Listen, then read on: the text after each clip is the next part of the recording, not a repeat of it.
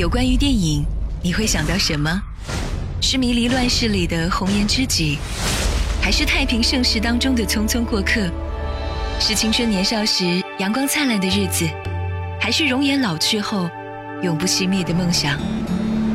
在喧嚣的世界中，让我们找一个让心灵栖息的部落，侧耳倾听斑斓的光影跃动，品味生活的点滴感悟。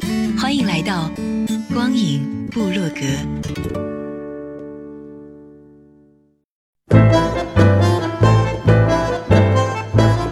光影强推荐，佳片全指南。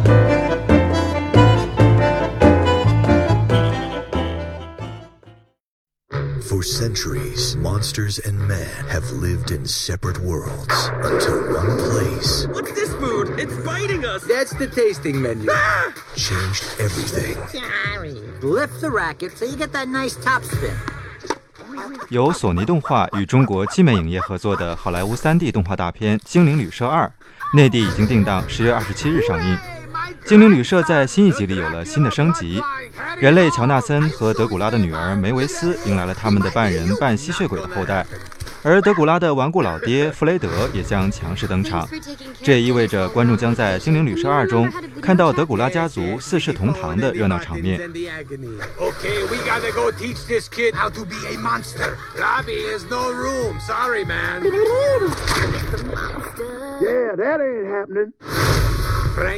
精灵旅社系列动画电影最大的亮点就在于网罗了史上最臭名昭著的恐怖怪物恶魔角色，为其赋予了全新的形象、个性和故事设定，将其打造为可爱搞笑的呆萌宠物联盟。尤其是性格残暴、气质高冷的吸血鬼德古拉伯爵，其哥特式的黑暗系风格已经深入人心。而经过精灵旅社系列动画电影的重新演绎，保留了他孤傲古板的个性，但更多的时候则变成一个有点啰嗦和控制狂的可爱父亲形象。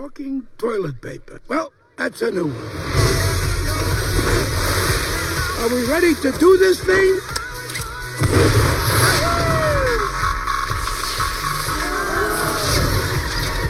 好莱坞著名影星亚当·桑德勒在《精灵旅社》中为德古拉奉献的英式口音备受好评，而该片也成为其出演的最卖座的影片。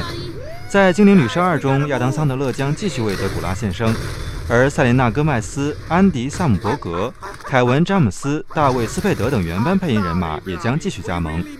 而扮演德古拉父亲的是好莱坞曾荣获奥斯卡、艾美、格莱美和托尼奖大满贯的传奇喜剧演员梅尔·布鲁克斯。将近八十九岁高龄的梅尔·布鲁克斯对此兴趣极大，并认为自己的脾气和弗雷德一样怪力。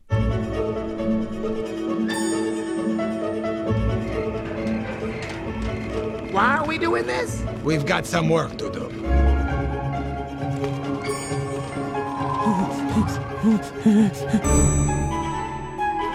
We shouldn't be up here, Drac.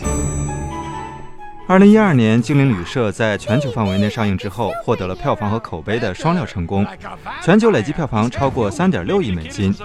这部当时被认为风格极其独特、大胆的动画片，一举成为索尼动画史上在北美最卖座的影片，并获得金球奖、青少年选择奖、安妮奖等诸多电影奖项的提名和荣誉，在全球收获了无数拥趸。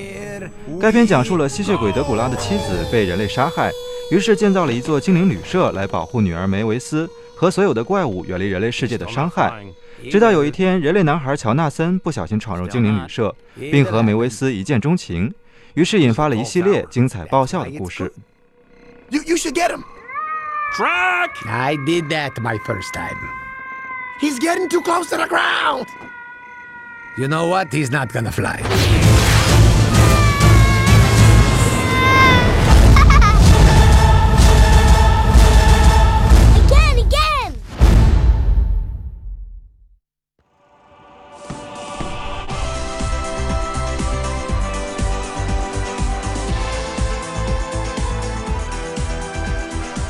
文艺大导贾樟柯的新作《山河故人》将于十月三十号全国公映。本片是贾樟柯电影继《二十四城记》之后第二部公映的作品。《山河故人》将目光转向了贾樟柯的故乡山西。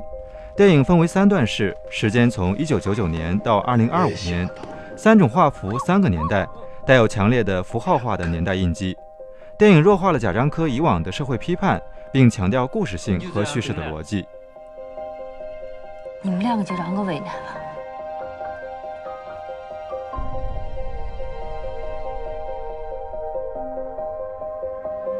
藏刀了，爸爸以后给爷赚很多的刀了。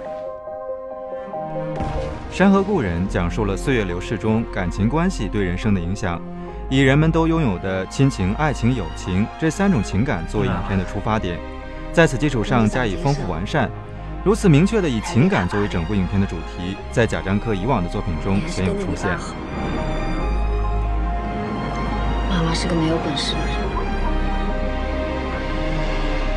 家里的钥匙你应该有一副的，你的家随时可以回来。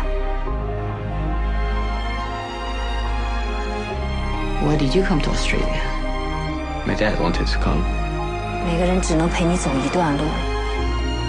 迟早是要分开的。《山河故人》是贾樟柯时隔九年后重回大荧幕的首部作品，他表示希望这次不要和观众错过。贾樟柯说，《山河故人》最重要的一层含义是我们失散于山水之间，在电影中相逢于时光之中。影片中长达二十六年的感情之旅，也恰似一次爱的修行。